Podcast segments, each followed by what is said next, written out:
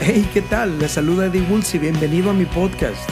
El día de hoy vamos a descubrir cuál es el antídoto contra el pecado. Seguimos en nuestra serie Fue un error. Suscríbete, disfrútalo, compártelo.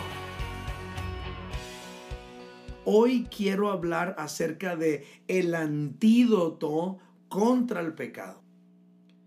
Debido a que el pecado es un asunto espiritual, el antídoto contra el pecado se encuentra solo en Dios.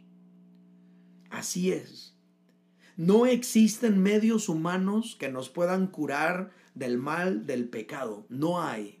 No hay pastillas, no hay cirugía, no hay terapia, no hay cursos de superación personal, no hay técnicas de meditación para dominarlo que puedan curar esos efectos del pecado en el ser humano. No hay nada, humanamente hablando, que pueda curar el pecado en la vida de los seres humanos. El antídoto contra el pecado se encuentra solo en Dios. La Biblia dice, Romanos 6:23, lo hemos leído varias veces en este mes, porque la paga del pecado es muerte, mas la dádiva de Dios es vida eterna en Cristo Jesús, Señor nuestro. Es Dios, mediante su dádiva, que es Cristo, el único que nos rescata a ti y a mí del pecado. Solo Dios, mediante su dádiva. Mas la dádiva de Dios es vida eterna en Cristo Jesús, Señor nuestro. Lo hemos venido repitiendo varias veces este mes. Jesucristo es la única esperanza contra el pecado. Juan 3:16 lo dice de esta manera. Es Jesús hablando. Dice Jesús, de tal manera amó Dios al mundo que ha dado a su Hijo unigénito, para que todo aquel que en Él cree no se pierda, sino que tenga vida eterna. ¿Qué es lo que motivó a Dios a proveer una cura, un antídoto contra el pecado? Fue su amor. El amor de Dios por la humanidad impulsó a Dios a dar a su Hijo unigénito para que los seres humanos, en lugar de perdernos para siempre en la muerte espiritual, pudiéramos ser salvos para siempre en la vida eterna. Jesús es el antídoto contra el pecado porque siendo el unigénito de Dios, él podía cumplir las demandas de la santidad de Dios. Y siendo un hombre, podría representar a los seres humanos en su muerte. Por lo tanto, quiero dejar bien claro el día de hoy que Jesús es el antídoto contra el pecado. ¿Cómo podemos acceder a ese antídoto? Tengo dos respuestas a esta pregunta. La primera es esta. Para poder acceder al antídoto contra el pecado, que es Jesucristo, tú y yo necesitamos, número uno, fe genuina. Si tú tienes un problema que te preocupa mucho y te dicen que existe una solución para ese problema, entonces tú de manera automática vas a preguntar, ¿y cuál es la solución? Dime por favor cuál es la solución. ¿Cómo le hago para librarme de este problema? Y entonces iniciarías un proceso de comunicación en el cual tú recibes información y en base a la información que a ti te están dando, actúas.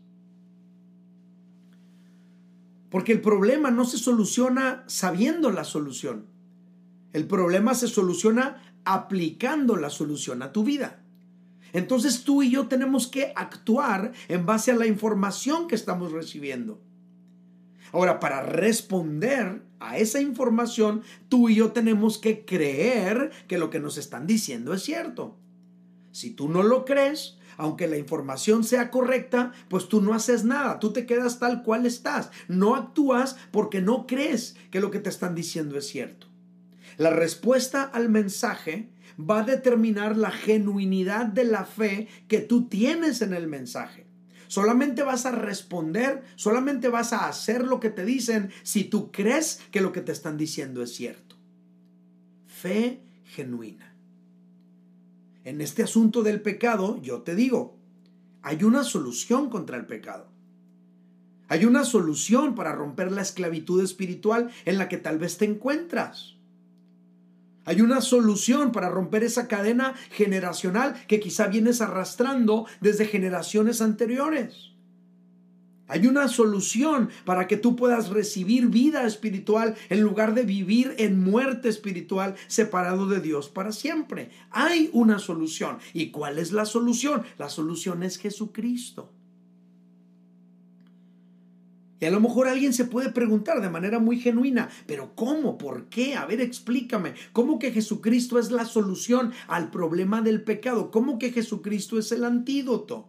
Mira lo que dice primera de Juan 2.2. Dice, Él, se refiere a Jesús, Él es la propiciación por nuestros pecados y no solamente por los nuestros, sino también por los de todo el mundo. Jesús es la propiciación por nuestros pecados y no solamente por los nuestros, sino también por los de todo el mundo.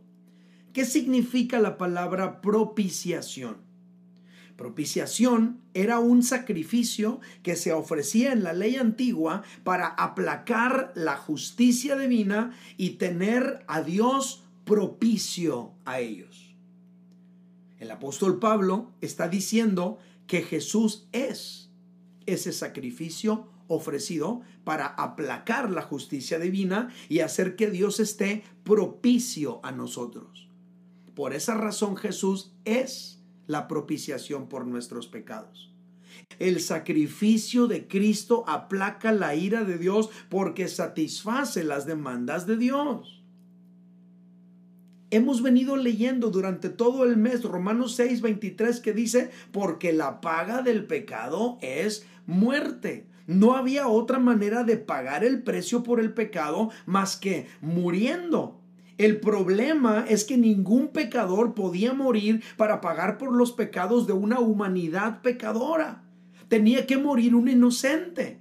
Y la bronca es, ¿a dónde encuentras un inocente? ¿A dónde encuentras en todo este planeta, en toda esta tierra, en toda la historia del mundo? ¿A dónde encuentras a alguien que no haya pecado nunca? ¿A dónde encuentras a alguien que haya vivido en pureza mental, espiritual, emocional, que nunca haya caído en pecado? ¿A dónde lo encuentras? No hay. Pues la Biblia dice, Hebreos 4:15, no tenemos un sumo sacerdote que no pueda compadecerse de nuestras debilidades. Está hablando de Cristo Dice, sino uno que fue tentado en todo, según nuestra semejanza, pero con esta diferencia, sin pecado.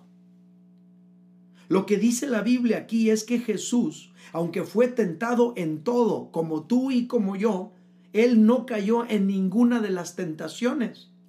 Jesús es el único ser humano sin pecado que ha existido en toda la historia del mundo. Por esa razón Él pudo morir por los pecados nuestros. Por esa razón Él es el único que pudo pagar nuestra deuda de pecado para con Dios. Él es el que cargó con nuestro castigo. Él llevó nuestros pecados sobre Él. Solamente un ser inocente podía librar a la humanidad del pecado. El, profeta Isaías ya lo había dicho en Isaías capítulo 53, versículos 5 al 6, hablando de Jesús, hablando del Mesías. Él escribió, mas él, Jesús, fue herido por nuestras rebeliones. No eran sus rebeliones, eran nuestras rebeliones.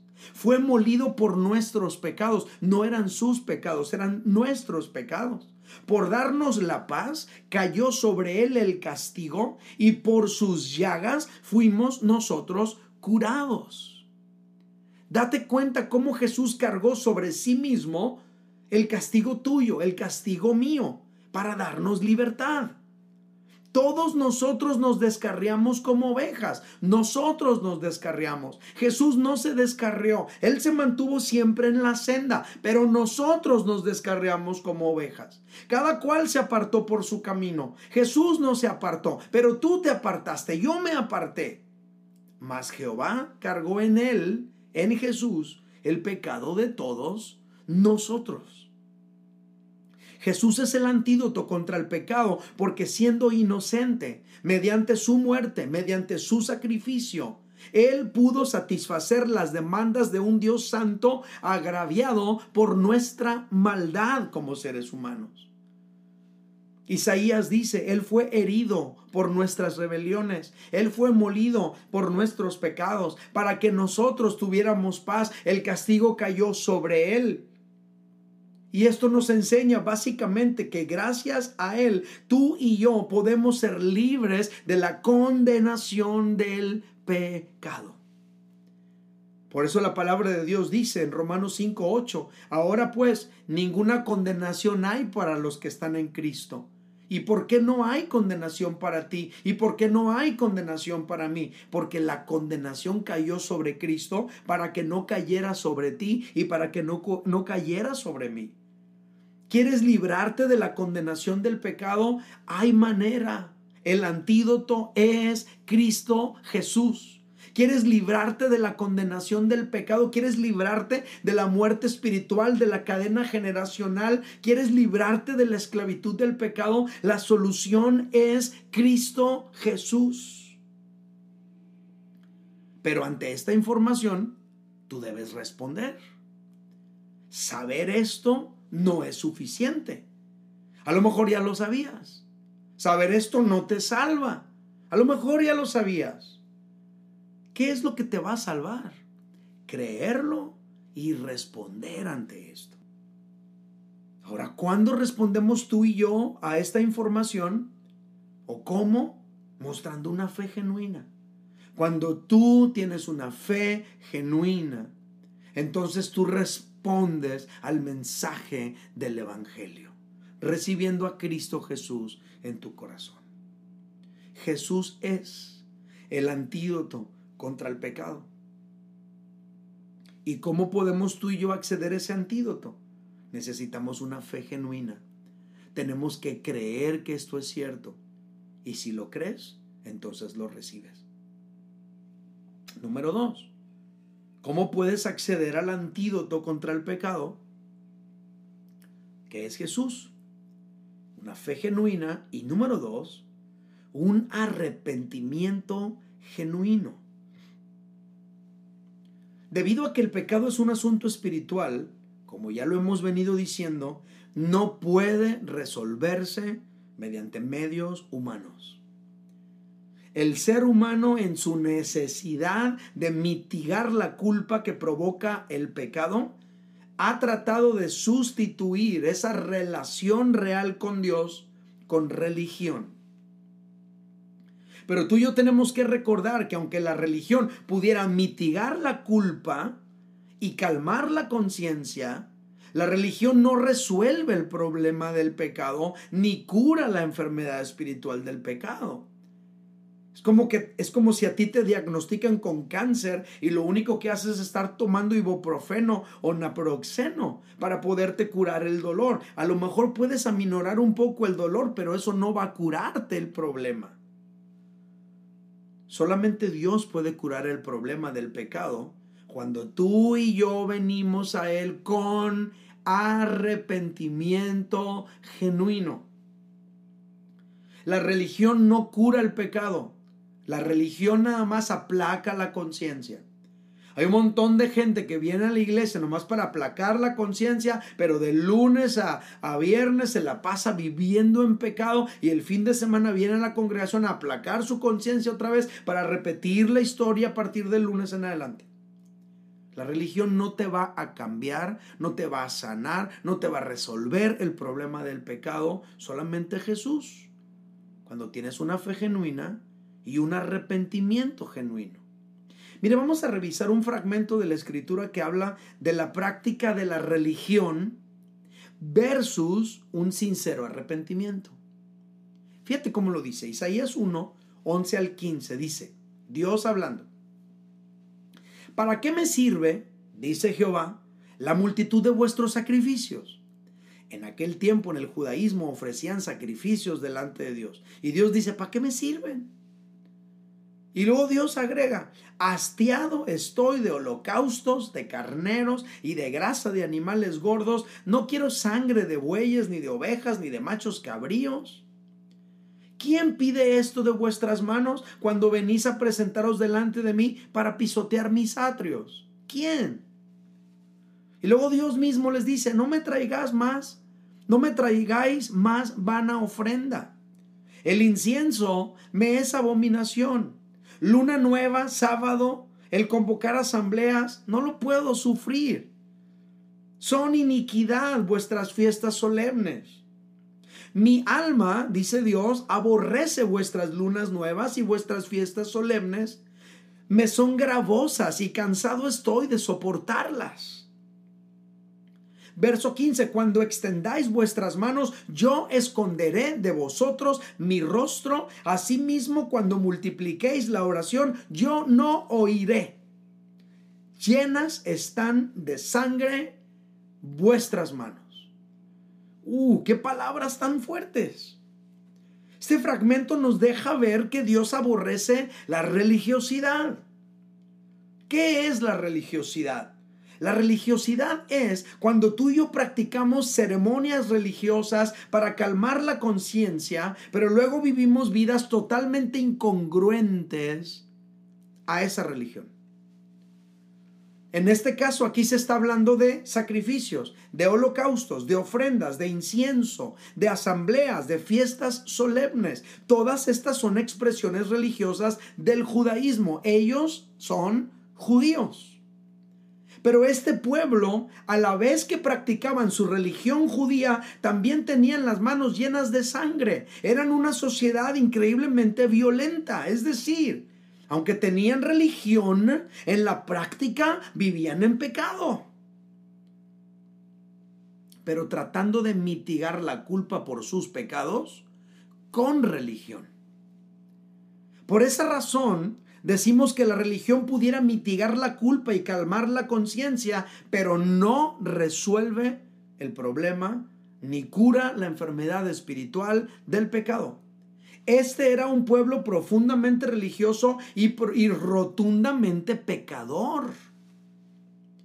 Es como el día de hoy, hay muchos narcotraficantes, sicarios que traen su crucifijo, que traen su virgencita, pero aún así andan matando son profundamente religiosos, pero rotundamente pecadores. ¿Qué es lo que Dios nos dice? ¿Qué es lo que Dios nos pide? Fíjate lo que dice Isaías 1, 16 al 18. Lavaos y limpiaos. Quitad la iniquidad de vuestras obras de delante de mis ojos. Dejad de hacer lo malo. Aprended a hacer el bien Buscad el derecho, socorred al agraviado, haced justicia al huérfano, amparad a la viuda. Versículo 18, luego vienes. Venid luego, dice Jehová, y estemos a cuentas. O sea, primero quiero que hagas estos cambios en tu vida y luego vienes. Porque es muy fácil venir y presentarte en la iglesia y luego irte allá afuera y vivir todo lo contrario a lo que aprendes aquí. Empieza a hacer cambios en tu vida y luego vienes. Así está hablando Dios. Verso 18, venid luego, dice Jehová, y estemos a cuentas, aunque vuestros pecados sean como la grana, como la nieve, serán emblanquecidos. Aunque sean rojos como el carmesí, vendrán a ser como blanca lana. Aquí lo que encontramos es a un Dios que te dice, hey, si tú quieres el antídoto contra el pecado, tienes que venir a mí a mí. Tienes que acercarte a mí. Tienes que hacer cuentas conmigo. Tienes que arreglártelas conmigo.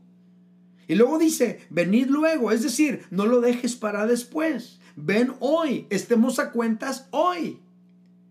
Y habla de tener la voluntad de abandonar esas prácticas pecaminosas. ¿Qué significa eso? Significa arrepentimiento genuino. El arrepentimiento genuino consiste en venir ante Dios y abandonar el pecado. El arrepentimiento genuino consiste en venir ante Dios y abandonar el pecado. Como cuando el hijo pródigo volvió a su padre. Lucas capítulo 15, versículo 20 y 21. Entonces se levantó el hijo pródigo y fue a su padre. ya lo había pensado, pero ¿de qué sirve que lo pienses si no lo haces? Él ya lo había pensado, entonces se levantó y fue a su padre. A lo mejor tú también ya lo has pensado, me voy a acercar a Dios. A lo mejor tú también ya lo has pensado, voy a hacer cambios en mi vida. No te va a servir de mucho pensarlo. Te tienes que levantar y venir a tu Padre Celestial. Entonces se levantó y fue a su Padre. Cuando aún estaba lejos, lo vio su padre y fue movido a misericordia y corrió y se echó sobre su cuello y lo besó. Y el hijo le dijo, Padre, he pecado contra el cielo y contra ti y ya no soy digno de ser llamado tu hijo. El hijo pródigo representa a la humanidad pecadora que decide regresar a Dios.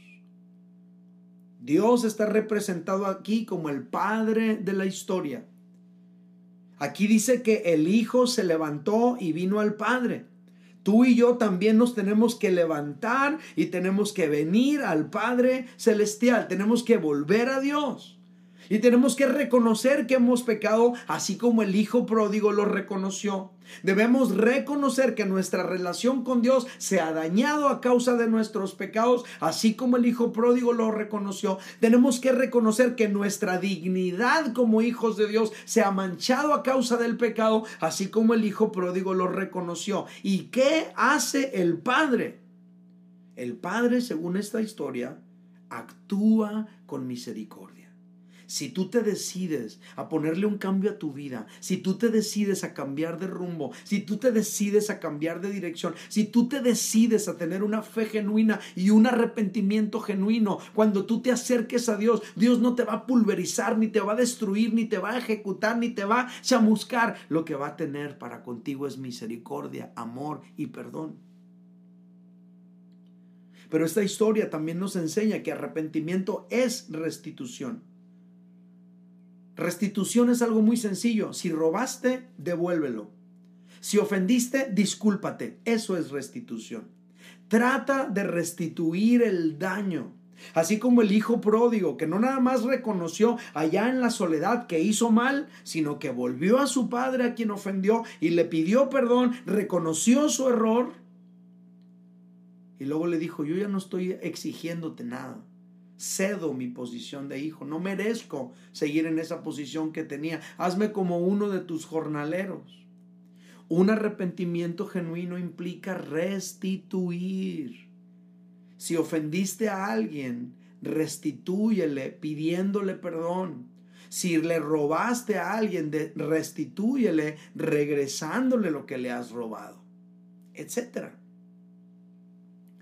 Y la pregunta para ti es, ¿A quién deberías restituirle algo a causa de tu pecado? El antídoto contra el pecado implica una fe genuina y un arrepentimiento genuino. El apóstol Pedro lo dijo así, Hechos 3:19. Así que, dice Pedro, arrepentíos y convertíos para que sean borrados vuestros pecados, para que vengan de la presencia del Señor tiempos de consuelo. Estas palabras del apóstol Pedro nos muestran dos acciones, arrepentimiento y conversión.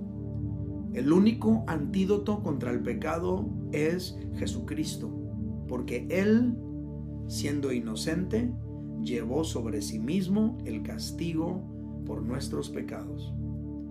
Y para que tú y yo podamos acceder a ese antídoto, necesitamos una fe genuina, es decir, creerlo y actuar en fe.